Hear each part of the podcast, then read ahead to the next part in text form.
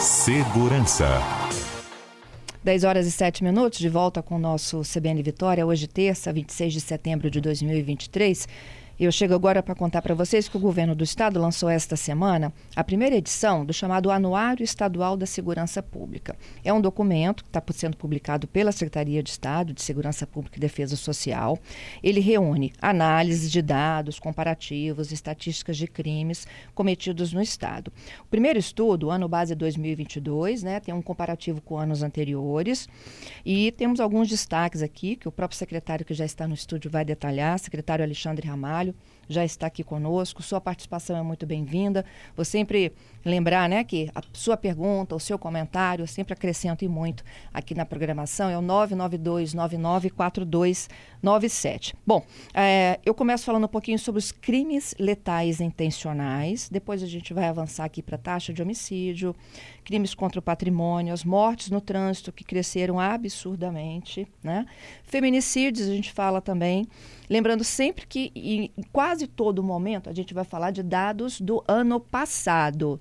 Dados do ano passado, por conta do anuário trazer dados de 2022.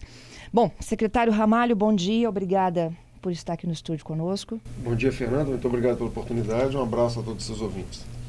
Vamos falar um pouquinho sobre a ideia de ter um anuário próprio, né? Hoje a gente, até então, né, a gente se valia dos dados do Anuário Nacional de Segurança Pública. É, uma das premissas do governo Renato Casagrande é a transparência. Então, quando a gente cons consegue consolidar esses dados e nós mesmos temos esses dados para socializar com a nossa equipe de governo e com as demais, demais órgãos e até mesmo poderes em nível federal, estadual e municipal. Isso é muito importante. Então, ele traz um recorte estratégico de tudo o que acontece no campo da segurança pública, principalmente nos indicadores que mais se destacam. Então, a gente está falando aí de um, de um anuário dividido em sete capítulos, onde o primeiro é sobre crimes contra a vida, a segunda sobre mortes violentas, crimes contra o patrimônio, inovação na gestão, o que foi feito de inovação no campo da segurança pública no atual governo, atenção à saúde do servidor público é uma preocupação imensa nossa, e o Observatório da Segurança Cidadã, uma parceria com o Instituto Jones, com o Instituto Sou da Paz, Instituto Nacional, que também nos ajuda a olhar esse cenário do Espírito Santo e nos fazer até mesmo uma comparação com todo o Brasil. De onde vêm esses dados? São dos boletins de ocorrência, dos dados do ML? Dados do boletim de ocorrência, dados que são consolidados também pelo Detran, e esses dados diariamente são catalogados e observados, juntando o que resulta na estatística anual. Uhum. Radiografia de 2022. A gente teve aqui, olha, é, crimes letais intencionais, uma queda de 5,7%. Explica para o ouvinte o que é um crime letal intencional. Pessoa realmente matar a outra, né? Com disposição de matar. Então nós estamos falando do, do homicídio, do disparo de arma de fuga, tem a intenção de matar alguém. Então, basicamente, é um homicídio. É quando vocês reúnem as estatísticas de homicídios, latrocínio, que é o roubo seguido de morte, Exato. e de lesão corporal seguida de morte. É, o homicídio configura-se ali na hora, a pessoa morreu naquela intenção do outro de matar. O latrocínio é quando a pessoa vai cometer um roubo e diante do roubo de uma situação adversa qualquer acaba lamentavelmente matando a vítima. E a lesão corporal seguida de morte é aquela que por algum outro meio, muitas vezes sem ser a faca, sem ser a arma de fogo, ou mesmo podendo ser esses, não morre no, no local na hora, mas depois vem a falecer no hospital. Então, uhum. Então todos esses dados são compilados e cadastrados para que a gente tenha uma fidedignidade aí na questão dos homicídios e dessas mortes violentas no estado do Espírito Santo. Okay. Isso o Fórum Brasileiro de Segurança Pública, por intermédio de seu anuário, ele faz o ranqueamento dos estados no Brasil e a gente viu que a gente mesmo é que fornecia esses dados para o Fórum Brasileiro, seguindo a didática deles. Pegamos a mesma didática e ampliamos ainda mais naquilo que nos interessa no campo da segurança pública, como eu falei anteriormente, até para socializar também com os municípios. Né? A gente recebe muita visita de prefeitos, de vereadores, questionando a questão da segurança nos seus municípios, e aí está uma ferramenta estratégica importante para eles entenderem e, a partir também daí, eles definirem as suas políticas públicas voltadas para o campo da segurança, o que, que o município pode colaborar no campo da segurança pública. E aqueles que já tiveram sucesso, né? E dentro do Estado a gente tem municípios hoje que perfazem importantes resultados consolidados aí no campo da segurança pública. E como os municípios conseguem colaborar aí no campo da segurança pública? Ah, é pergunta importantíssima, né? Às vezes a gente recebe um prefeito aqui que vem com muita demanda e a gente pergunta para ele, prefeito, o senhor já criou a demanda o gabinete? É o quê? Eu quero mais policial na rua? No, esse final de semana teve um problema, a festa aconteceu e ah, a população está reclamando. O senhor já criou o gabinete de gestão integrada municipal? Que é no gabinete do senhor que o senhor vai chamar as autoridades municipais e estaduais ali que tenham afinidade com o tema segurança pública. Eu estou falando Polícia Militar, Corpo de Bombeiros, Polícia Civil. Se aquele município, como São Mateus, tiver representação da Polícia Federal, da Polícia Rodoviária Federal, Poder, poder Judiciário, Ministério Público, vamos colocar na mesa do senhor com os secretários do senhor afim, afins à matéria de segurança pública. Vamos ver o que, que nós, integrados, podemos fazer. Então, gabinete gestão integrada, criação das guardas municipais municipais, embora a gente seja, entenda que seja uma dificuldade pela questão orçamentária e financeira dos municípios, mas é sempre uma proposta. Aqueles municípios que conseguiram colocar as suas guardas seguindo toda a metodologia, inclusive de ensino da Secretaria Nacional de Segurança Pública, hoje nos ajudam muito é, além da Guarda Municipal, uma secretaria. Ah, não tem condição de criar uma secretaria, uma gerência de segurança pública para alguém dentro do município discutir segurança pública com as outras agências, com os outros operadores. Então, o município tem hoje um papel importantíssimo, sabe, Fernando? E passou a época do gestor público municipal falar que segurança pública é problema do Estado, é problema do, do governo estadual ou federal. Não, o município, ele, ele olhando essas questões da segurança pública, ele tem muito a contribuir, principalmente com as operações integradas. Então, a exemplo do que tem na Grande Vitória e alguns municípios do interior, fazer fiscalização em locais que muitas vezes funcionam como uma fachada de um bar, mas é ponto de venda de entorpecentes, é local que está perturbando a comunidade com som alto, são os rachas no final de semana, enfim, uma série de providências que o município, em parceria com o poder público estadual, pode adotar e obter bons resultados. Mas as guardas hoje ainda estão concentradas na nossa região metropolitana. Nós temos guarda em Linhares, temos guarda em Colatina, guarda em Cachoeiro. E nos grandes centros, então, né? Nos grandes centros. E eu... Viana implantou recentemente sua guarda municipal também, aos dois anos, e tem dado um resultado muito importante. Você implantou? Ajudei a implantar, é. né? Na época o prefeito Gilson Daniel, mas o Anderson aumentou o efetivo. O prefeito Euclério também criou em Cariacica, então isso tem dado um importante resultado, principalmente na região metropolitana. E com o perfil aí de não só olhar para o patrimônio, mas para o policiamento de um modo geral? Porque quando elas foram constituídas, né, é. e a gente pode lembrar um pouquinho mais, elas tinham ainda uma, uma, uma limitação assim de, de, de, de papel até por conta do conflito, né? De, é. de, ação com a própria polícia militar. Não, você tem razão. Tinha até a questão da limitação de arma de fogo, né? Tinha que ser acima de 50 mil habitantes. Hoje isso tudo já está pacificado e inclusive o STF definindo que a participação dela no campo da segurança pública é perfeitamente compreensível. Então eles têm ajudado muito nas operações integradas que a gente tem feito e dando também continuidade aos programas de governo municipal dentro dos seus municípios. Nos municípios onde não há ocorrência de homicídios, você já me acenava aqui, né, que tem alguns inclusive uhum. tem recordes, né? Tem, Ponto, Ponto Belo, Belo né? Pois é, 2.374 dias né, sem homicídios, né? Um dado interessante, um município interiorano, né? O que Uma... eles fazem lá?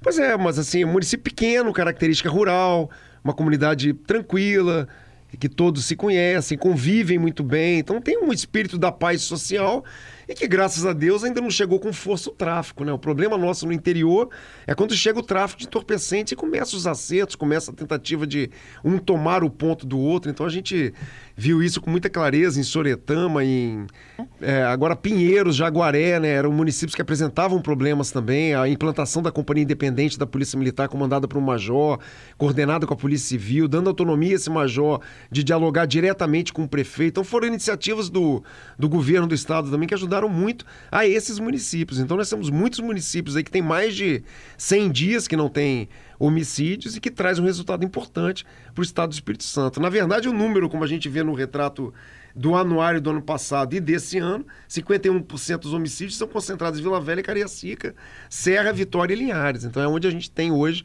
o maior problema dessa questão dos homicídios e, lamentavelmente, numa faixa etária que vai de 15 a 29 anos, esse é um outro dado estarrecedor para mim e que aí sim os municípios, o Estado e a União precisam adotar políticas públicas urgentes para que a gente possa retirar esses jovens do mundo da criminalidade, principalmente ligados ao tráfico de entorpecentes, porque quem está matando e morrendo, 80% está nessa faixa etária, ligado ao tráfico de entorpecentes com a utilização de arma de fogo.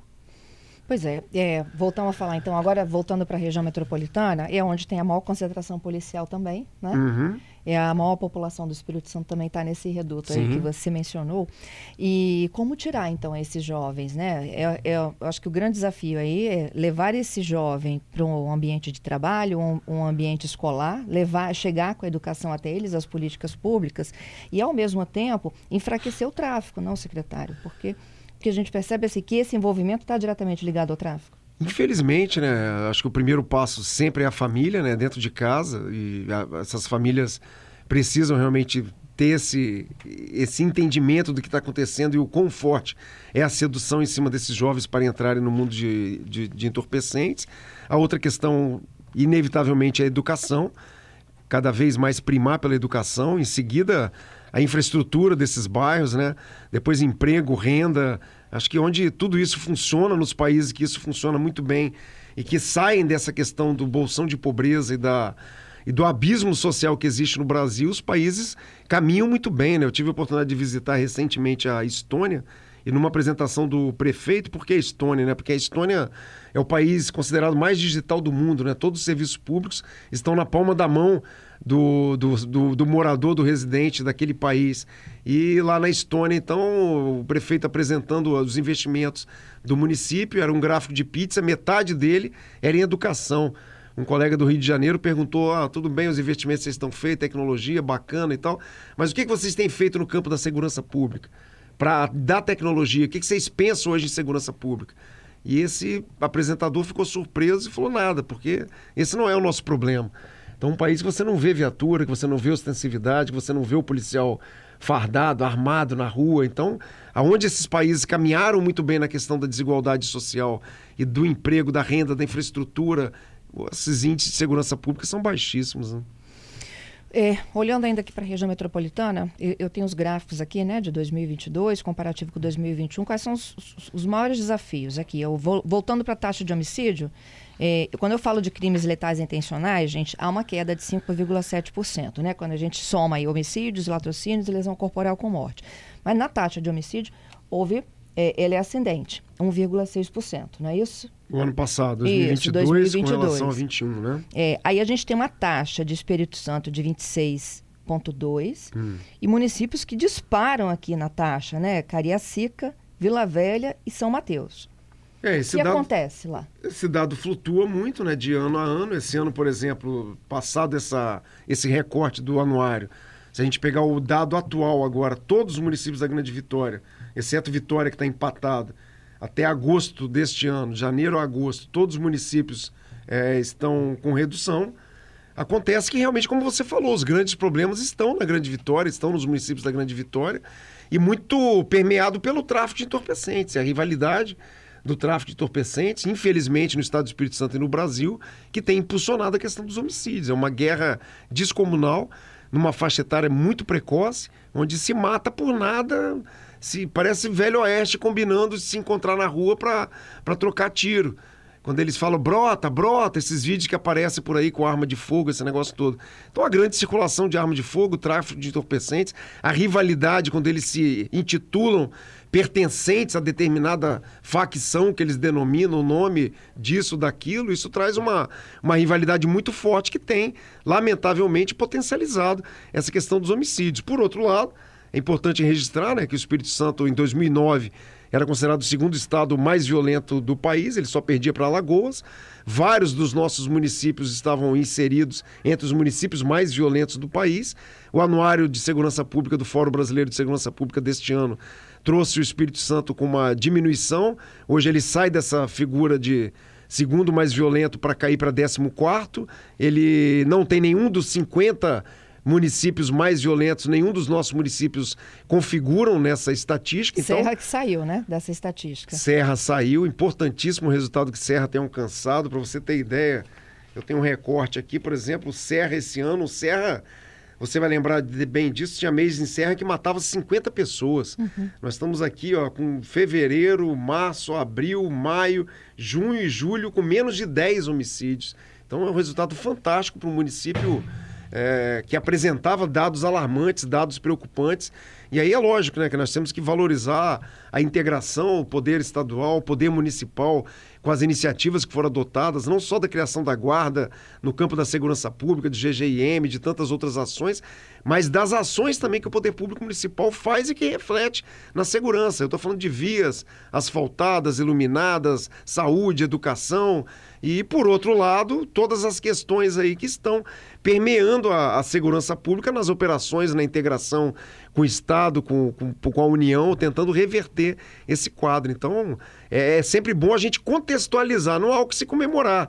O sentimento do cidadão capixaba por questões que a gente vive no nosso cotidiano, nos remete a uma situação preocupante. Mas quando a gente analisa dados estatísticos, daí a importância do anuário, a gente vê que o Espírito Santo saiu de uma configuração de uma extrema violência que existia em 2009, 11, 9, 10 e 11 e hoje está ali numa situação mediana no Brasil, tentando ainda buscar melhores resultados. É uma cobrança diária da nossa equipe de governo, da própria sociedade, dos profissionais da imprensa e a gente compreende essa cobrança e tem trabalhado buscando isso, redução dos números aí dos principais indicadores. Eu adianto que os principais indicadores, não só pelo anuário, mas pelos dados atualizados que a gente tem, estão em baixa.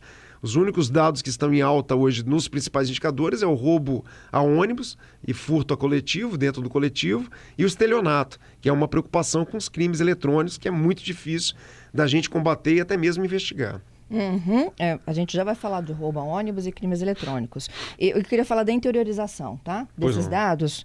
É, Aracruz, Nova Venécia, é, a gente já sabia, né, de Linhares, de Cachoeira, de Colatina, até por conta da própria população. Agora, cidades menores, como Aracruz e Nova Venécia, que disparam, né, nesses indicadores nas taxas de homicídio. É. O que acontece lá? A mesma coisa, tudo relacionado ao tráfico de entorpecentes. Mas essas mil pessoas que morreram, Ramalho, em 2022, elas estão todas elas ligadas ao tráfico? 80%. E 80% com a utilização de arma de fogo. É um dado estarrecedor e pior, quem mata e quem morre naquela faixa etária que eu falei. Então aí é que advém, de fato, as políticas sociais. Enquanto a gente não tiver é, efetivamente a compreensão de todos, principalmente também da União e dos municípios, é muito difícil de reverter esse quadro. Nós temos que fazer é fechar essa porta de entrada dos jovens, que na sua ambição de conquista da bermuda de marca, do tênis de marca, enfim, de tudo isso que seduz o jovem nesse período de formação, eles acabam sendo cooptados e tendo o traficante como referência. É, é, além de fechar a porta né, para a entrada desses jovens, a gente também não tem que fechar a porta para a entrada de armas, sim, de drogas, sim. De, das próprias facções, inclusive, que tomaram conta aqui da região metropolitana? Somente esse ano, Fernando, até agosto, foram 2.645 armas de fogo apreendidas pelas nossas instituições.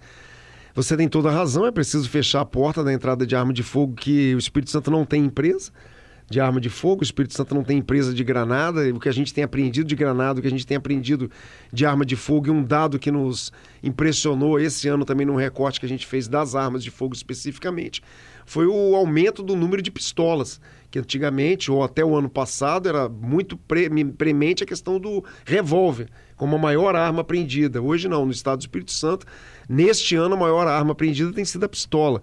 Então foram 2.645 no total. Nos impressiona também a quantidade de armas longas. caseiras, caseiras. Voltamos depois na arma nova, mas caseiras. Longas, longas nem tanto. Fuzil foram cinco esse ano, mas muita submetralhadora caseira. Aí sim, nos preocupa, porque é uma arma que não tem o direcionamento adequado, não foi feito por fabricante, é feito numa, numa oficina de quintal, por quem tem conhecimento, às vezes, em funilaria. Ela não tem o, o direcionamento do, do projétil de forma adequada, calibrada, e isso pode causar um pânico e uma tragédia numa comunidade, principalmente as comunidades em vulnerabilidade social. Recentemente, é, estouramos uma oficina desse tipo de arma em Jaguaré. Para nossa surpresa, existia uma impressora, uma não, sete impressoras 3D, 3D eu nem conhecia, para te falar a verdade, na minha ignorância, e com o plástico aquilo vai ficando um material rígido, e eles já estão até confeccionando peças para as armas de fogo como carregadores e distribuindo.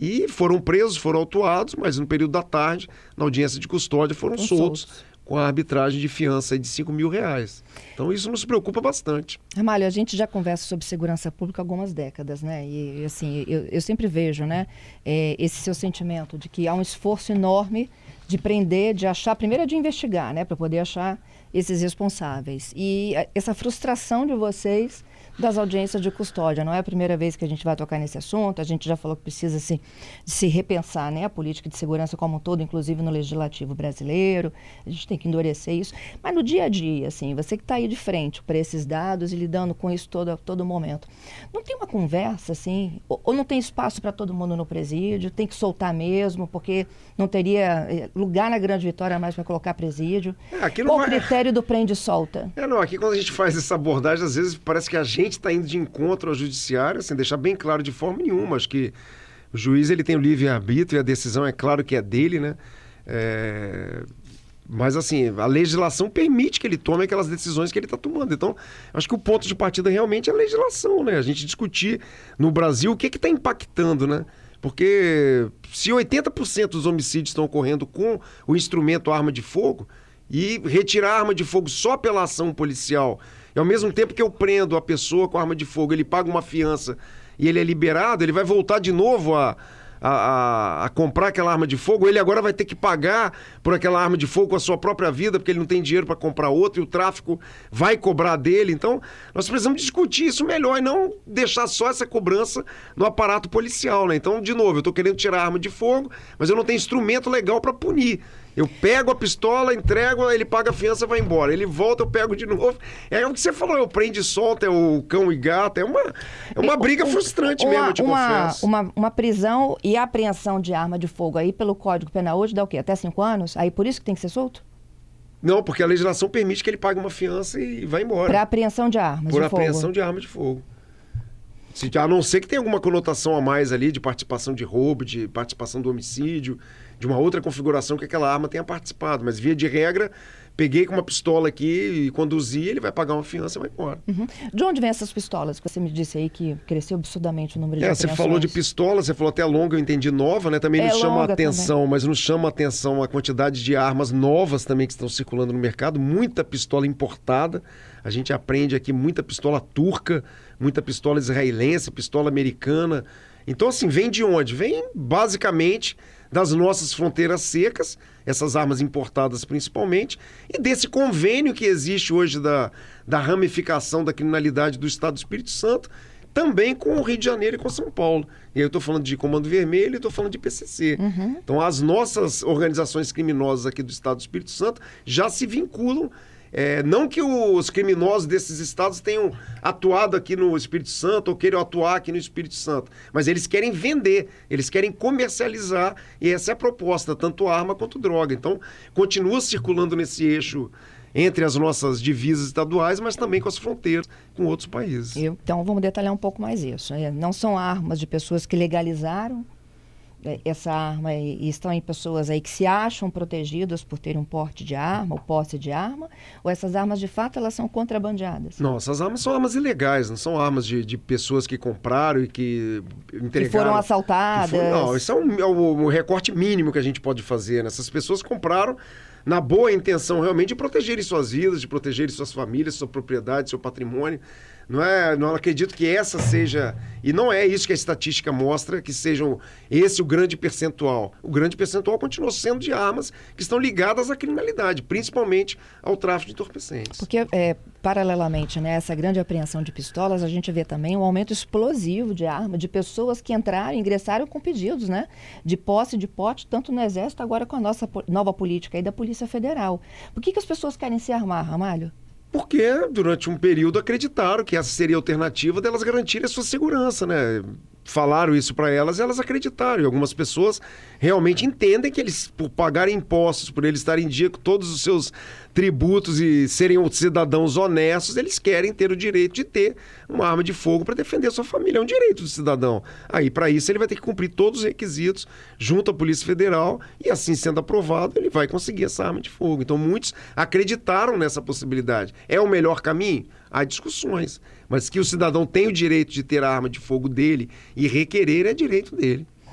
Sobre esse convênio aí com o PCC e com o Comando Vermelho, a gente precisa de explicar um pouco melhor, inclusive, como é que funcionam essas facções, essas subfacções, né? Dessas é. grandes facções aqui no Espírito Santo. Você me disse que há, uma, há uma, um comunicado entre eles, né? É, o Espírito Santo copiou o modelo né, do Rio de Janeiro, criando aqui algumas organizações criminosas denominadas aí com os nomes que eles colocam, copiando o modelo do que é o... Do, como inicia o Comando Vermelho e como que ele atua no Rio de Janeiro, e o PCC, por sua vez, em São Paulo. Então, que é a nós... maior facção do Brasil. As duas maiores, né? Comando é. Vermelho e o PCC, né? Que se dividem bastante e ocupam muito espaço, presídios do Brasil afora e até ramificando já para outros países. Mas, enfim, o Espírito Santo copiou esse modelo de uma forma muito incipiente ali, com aqueles jovens que começavam a crescer no mundo do crime, vendo o modelo do Rio de Janeiro. Agora, uma questão que aproximou muito a nossa criminalidade do Rio de Janeiro, Fernanda, foi o impedimento da, das operações em algumas comunidades do Rio de Janeiro e que esses criminosos que eram os mais procurados aqui no nosso estado e que certamente iriam em pouco tempo cair, acabaram encontrando abrigo no Rio de Janeiro. Uhum. E aí aumentou esse fluxo da, comer da comercialização. Porque eu te dou o abrigo aqui, mas eu quero que você compre a minha arma, eu quero que o pessoal seu lá compre a minha droga. Então fica essa coisa do Rio e São Paulo na tentativa de inserir no Estado do Espírito Santo a comercialização ilegal de arma e droga, mas eles não têm, de novo, interesse em atuar aqui. A gente não prende aqui com, com constantemente criminosos do Rio de Janeiro, criminosos de São Paulo. O que a gente lamenta é que é uma garotada. É uma garotada, quando a gente faz essa operação de prender pessoas, inconsequente, irresponsável. Eu costumo dizer muito nas palestras que a gente dá nas escolas, que às vezes a gente ouve na, na operação que a gente acompanha, né, de um delegado que está investigando. Não, chefe, nós vamos hoje prender o chefe do tráfico do morro tal, ou da comunidade tal.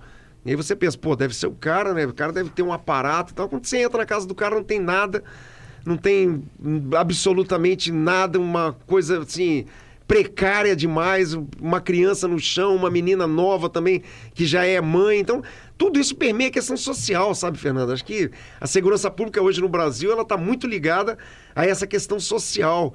E é isso, acho que é trabalhar muito o lado social no Brasil como um todo e a questão da legislação que a gente tem que estar atento. Acho que o Brasil também ele, ele foi ficando muito permissivo, né? Ao longo dos anos os crimes foram deixando de ser crimes, viraram contravenções, as punições que tinham até quatro anos deixaram de, de ser punições e aí vão, vão, vão sendo beneficiados com a soltura, com a liberdade. A premissa no país hoje, pelo que a gente percebe, é a liberdade, é a soltura. A prisão é o último caso, só que existem pessoas pela sua formação, pela sua idade, pelo tudo que ele fez ao longo da vida, que ele não pode ser beneficiado mais com esse tipo de situação. Era aí que o legislador tinha que trabalhar, para a gente inverter a ótica sobre aqueles que devem ficar presos. É, é, é, existem integrantes dessas grandes facções em presídios do Espírito Santo? Ou em morros aqui do Espírito Santo? Das grandes facções do Espírito Santo, Não, do PCV. Não, não, do PCC fora, não. e do, do, do Vermelho. Não, aqui não.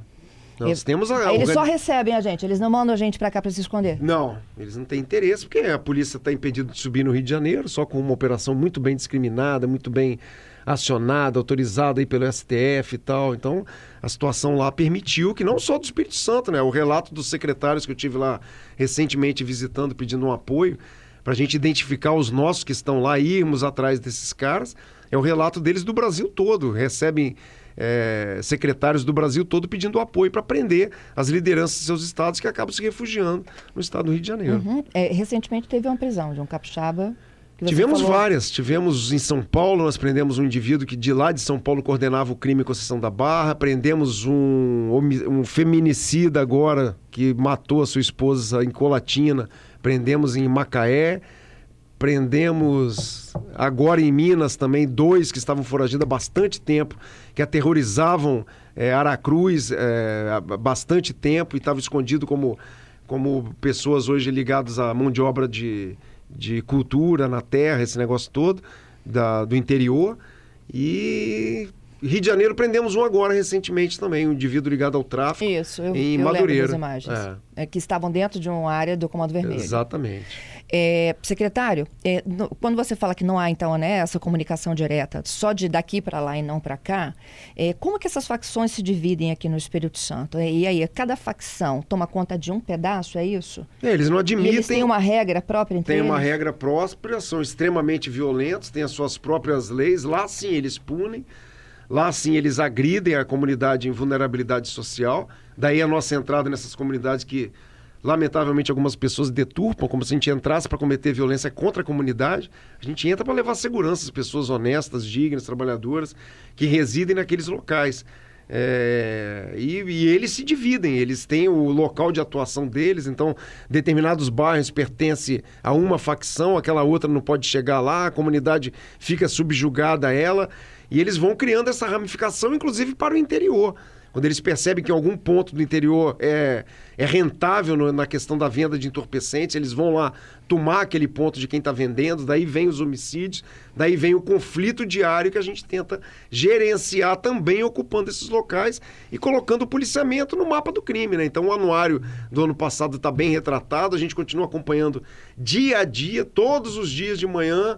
Todo operador de segurança pública que é gestor recebe no seu telefone quantas pessoas morreram no Espírito Santo, aonde e por quê. E a partir dali a política pública é adotada. Vamos ocupar tal lugar, vamos para tal lugar. Então o programa Estado Presente se divide em dois eixos. O eixo de proteção social com a secretária Nara Borgo de Direitos Humanos e o eixo policial na Secretaria de Segurança Pública, onde nós desenvolvemos essas operações e tentativa de prender esses indivíduos com a premissa de retirar homicidas e traficantes de circulação, bem como retirar o maior número de armas de fogo. É, eu vou pedir para você já, já detalhar essa sua rotina aí, o que, que você recebe cedo, quais são suas ordens aqui ao longo do dia, mas eu vou voltar ainda na questão da igreja. Acho que é importante a gente pois explicar. Não. Você fez uma observação aí de que ainda tem pessoas né, que criticam a subida da, da polícia. Não, mas Se... não falei. É, mas a igreja tem feito duras críticas à sua atuação né? Uhum. É, é, principalmente na atuação em relação aos morros aqui de Vitória. Uhum. É, e eu acho que assim, a gente tem que respeitar o ponto de vista né, da claro, igreja. É, é, muito importante, é uma lógico. visão social uhum. de um problema que também é social, que não é só de segurança pública. E aí, onde que. Onde que está o problema, Ramalha? Quando vocês sobem, não dá para é, identificar aquele que é ou aquele que não é? A abordagem é dura? Não, só quem sabe o morro sabe como é que é difícil hoje, né, entrar nesses locais. Por isso que a gente tem toda uma conduta de patrulha, por isso que a gente fez treinamento ao longo das nossas carreiras, porque cada vez mais ficou difícil. Antigamente, quando eu ingressei na polícia, a gente subia o morro de qualquer jeito, né? Com um revólver na mão, entrando em tudo que é lugar para levar segurança. Hoje não. Hoje você, quando entra num local desse, já tem o foguete, que já traz uma atenção pro policial. Você não sabe se aquilo é foguete misturado com tiro, da onde que está vindo.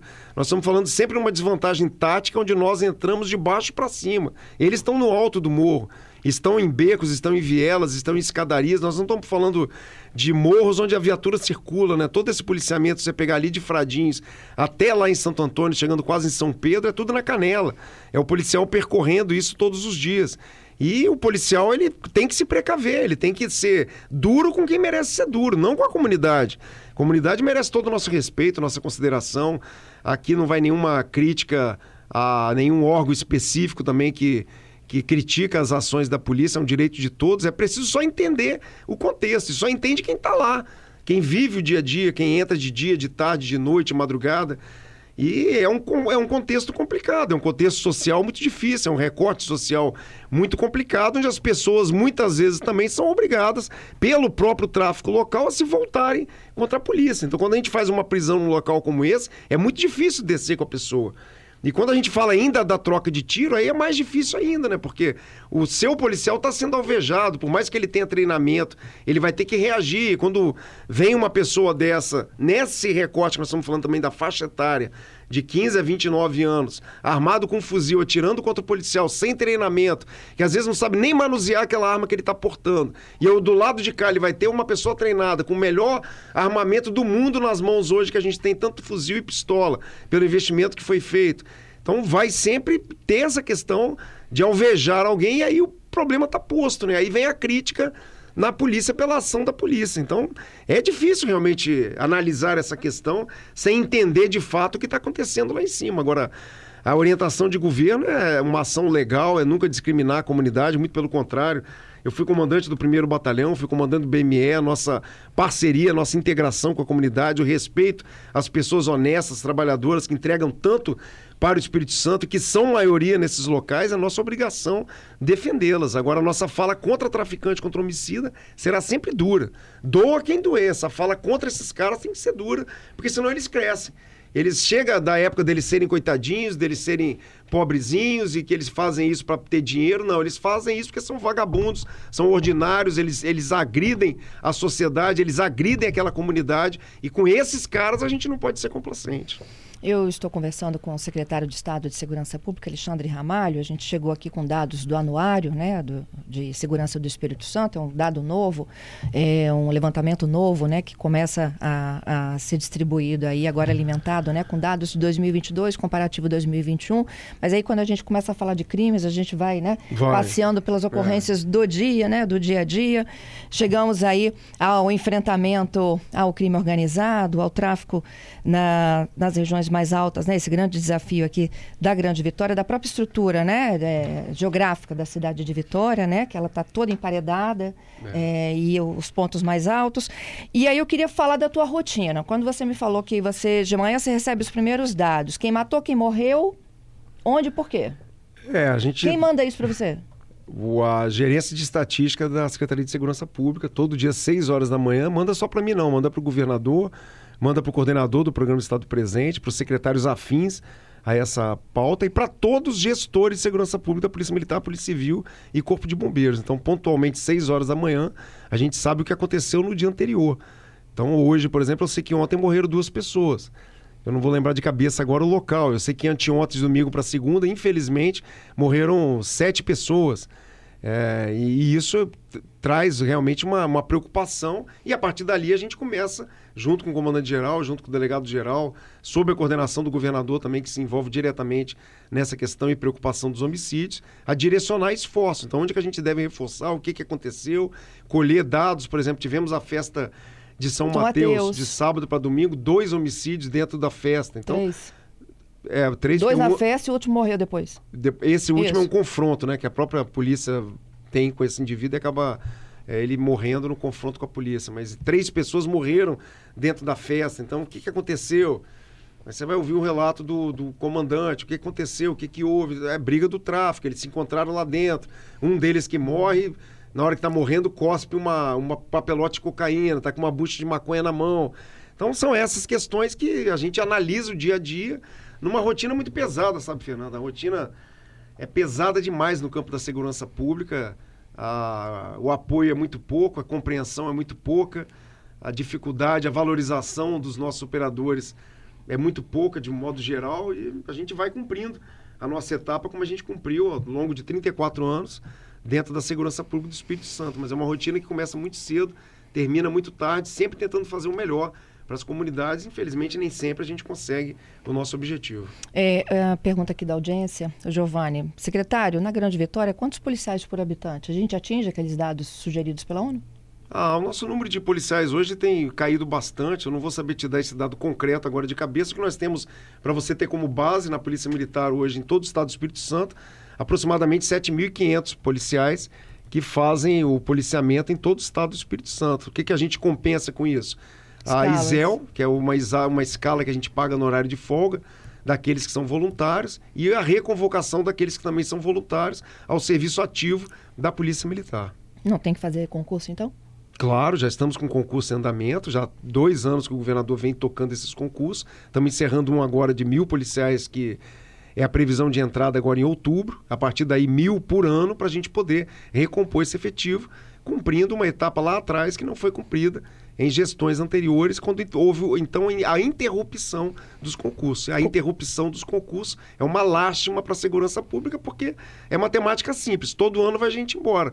Quer seja porque ele aposenta, ele entra na polícia já sabendo a data que ele vai aposentar, quer seja porque, infelizmente, perdemos alguém em combate, porque é, tem problemas ortopédicos, problema de coluna, problema psiquiátrico, alcoolismo, droga, isso tudo permeia a segurança pública. Uhum. É, qual seria o dado ideal? 7.500 para 9 mil? Hoje a lei prevê no Espírito Santo 10.400 policiais. militares. E, então a gente teria pelo menos uns três anos pela frente. Para chegar a um dado chegar. a um percentual aceitável, ideal, aceitável. aceitável é. A população vem só aumentando, nós estamos falando hoje de 4 milhões de habitantes todo o estado do Espírito Santo. Então, realmente, a gente precisa avançar muito. e falar... ainda assim, com um pouco que a gente tem, a gente tem feito muito, né, Fernando? Como eu falei, os principais indicadores de segurança estão em baixa. Hoje, hoje, na data de hoje, nós estamos com o melhor resultado nos números de homicídio no estado do Espírito Santo, onde a gente está superando o ano de 2019, que foi o melhor ano, com menos de mil homicídios. É, o número de armas de fogo que eu te falei é sempre um número absurdo ano a ano, onde a gente no final do ano deve se aproximar do ano passado com a apreensão aí aproximada de 4 mil armas de fogo. Em paralelo a isso, os confrontos armados aumentaram muito e o nosso policial lá na ponta, ele está desgastado, ele está cansado, ele está sobrecarregado, mas motivado a prestar o um serviço para a sociedade. Tem bonificação para apreensão de arma? Apreensão de arma de fogo tem. Tem, assim como, acho que São Paulo, né? Deu essa polêmica agora de não sei, não De remunerar São Paulo Rio? Depois eu confiro aqui. Uhum. Mas tem. Mas aqui tem, tem. Ele é remunerado, ele é remunerado pelo número de armas apreendidas. Que ele apreende. Uhum. É, vamos lá, feminicídio.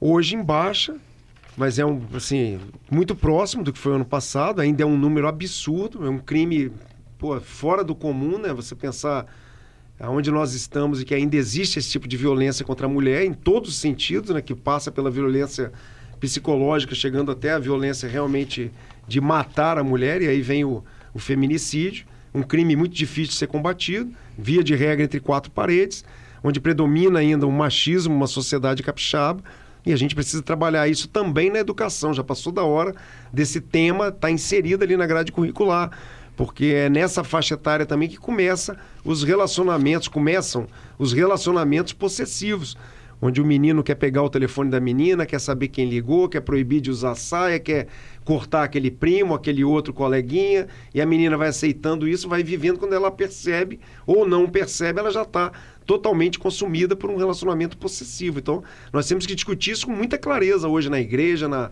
sociedade como um todo, na, na escola principalmente, para a gente tentar vencer essa etapa. E por outro lado, o homem, né? O homem que muitas vezes viu isso dentro da sua casa, esse modelo do pai bater na mãe, do pai agredir a mãe, e ele trouxe esse modelo para si, acreditando que aquilo é um modelo social.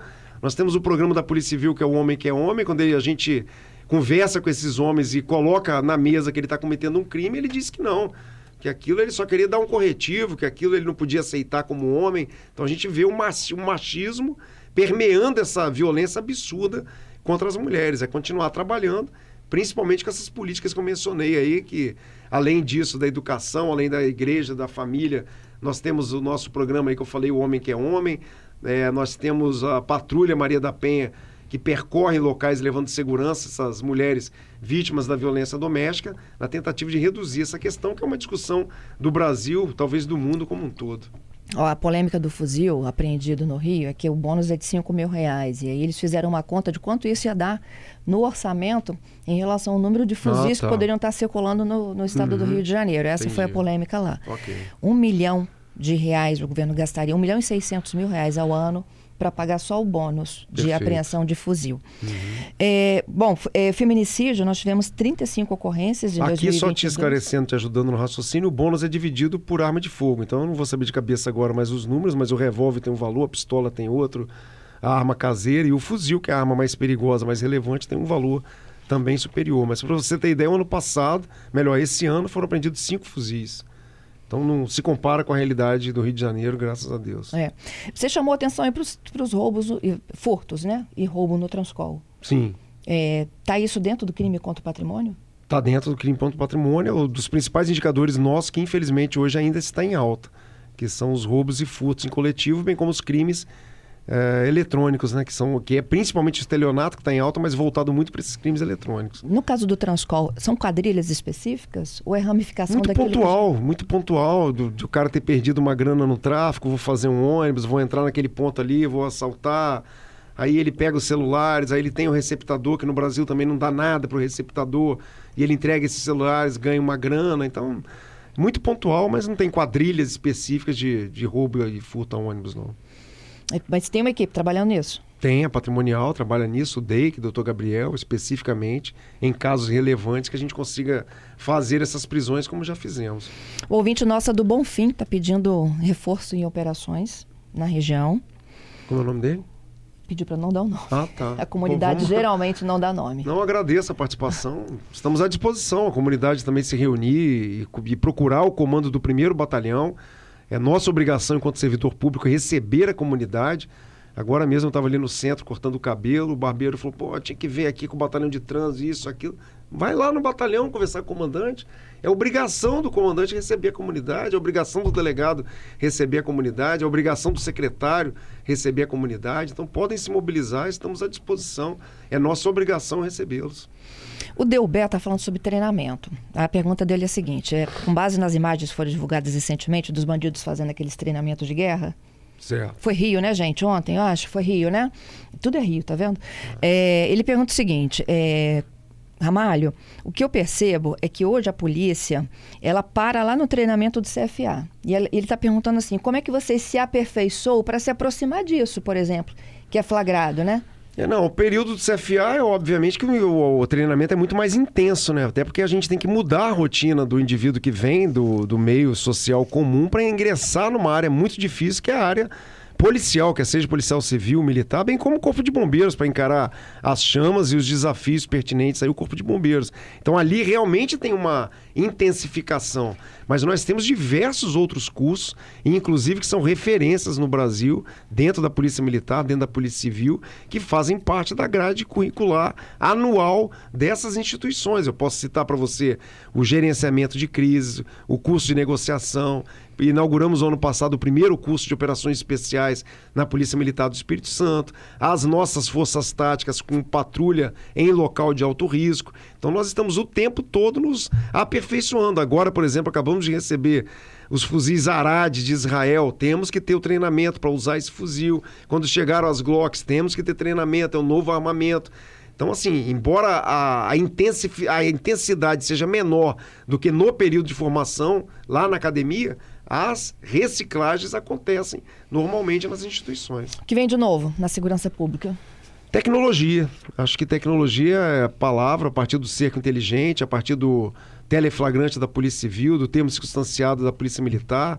Um trabalho fantástico que a Polícia Técnica Científica tem feito na questão da, do, da, do sistema de identificação balística, que foi um investimento do governo, as identidades é, digitalizadas agora que vão permitir, de fato, a gente chegar perto daqueles filmes que a gente via quando criança, de a identidade, a, a, digital deixada num copo, deixada numa mesa, o perito não ter que ficar olhando o papel e já colocar no sistema e rapidamente ter o apontamento de quem pode ser, é o leitor facial agregado ao nosso cerco inteligente que monitora hoje a questão dos veículos. Então, a tecnologia com certeza é o, é o ponto alto dos investimentos que a gente quer fazer no campo da segurança pública. Uhum, perguntazinha do Gabriel também. Ó. Existe hoje uma preocupação da Secretaria com a possibilidade de armas das forças de segurança estarem na mão dos traficantes? Existe, Gabriel, esse monitoramento, as instituições têm o controle disso, mas eu posso te garantir que esse dado é irrisório no estado do Espírito Santo. As armas que a gente tem apreendido são, como nós conversamos aqui com a Fernanda, armas que vêm de fronteiras secas e armas que estão circulando nessa questão do, do da, do relacionamento desses criminosos do Espírito Santo com outros estados. Pergunta do Giovanni: o senhor entende que há necessidade de mais presídios? Olha, eu entendo que sim, mas eu não quero dizer que ah, quando eu falo em punir, que. Por que, que eu digo sim, né? Porque nós temos hoje 22 mil presos no estado e 14 mil vagas. Então a gente tem que pensar nessa possibilidade, como o governador entregou agora recentemente um novo presídio. Mas a gente sabe também que isso é custeio. Isso é difícil de manter, né? Só falando de alimentação, de saúde, de roupa, de, de água, de luz, de, de toda a estrutura que uma instalação como essa necessita. Mas eu acho que além de presídio, eu queria muito ver uma legislação penal que não só punisse com as grades, né? Mas que os nossos legisladores federais discutissem segurança pública de forma honesta, verdadeira e começasse a aplicar outro tipo de punição. Mas o que? Não tem na cabeça agora, mas eu acho que o Brasil precisa. Tornozeleira era uma solução que é eles chegaram solução. a apontar. Não resolve mais? Resolve, desde que a gente consiga monitorar em tempo real, desde que ele não consiga romper essa tornozeleira, um material adequado, mas aí é um entendimento também do Poder Judiciário, é a gente conseguir monitorar isso em tempo real. Quem monitora em tempo real? A Hoje a Secretaria de Justiça, no Estado do Espírito Santo, a Secretaria de Justiça, autorizado pelo Poder Judiciário. É, corroborando um pouco da história aí da atualização da legislação, tem um ouvinte nosso lá nos Estados, no, na Inglaterra, Opa. É o hobby. Falando que o problema crônico, ele de lá, vendo um pouco o Brasil hoje, né? Ele diz que há necessidade urgente de se atualizar a legislação para proteger menos os bandidos. Bom, minha última pergunta. Eu agradeço a ele a participação e eu tenho falado isso 34 anos, meu amigo. Talvez um dia a gente consiga. Minha última pergunta é sobre as câmeras, Ramalho. Tem... você me cobra isso direto. Te hein? cobra, até elas estarem nos Parabéns, você está no seu papel, é isso mesmo. Fernanda, o problema hoje que a gente encontra é a tecnologia. Qual é a melhor tecnologia? Essa é a discussão que está permeando hoje, inclusive, o grupo de secretários, porque a exemplo do que São Paulo colocou, ela só fazia a gravação.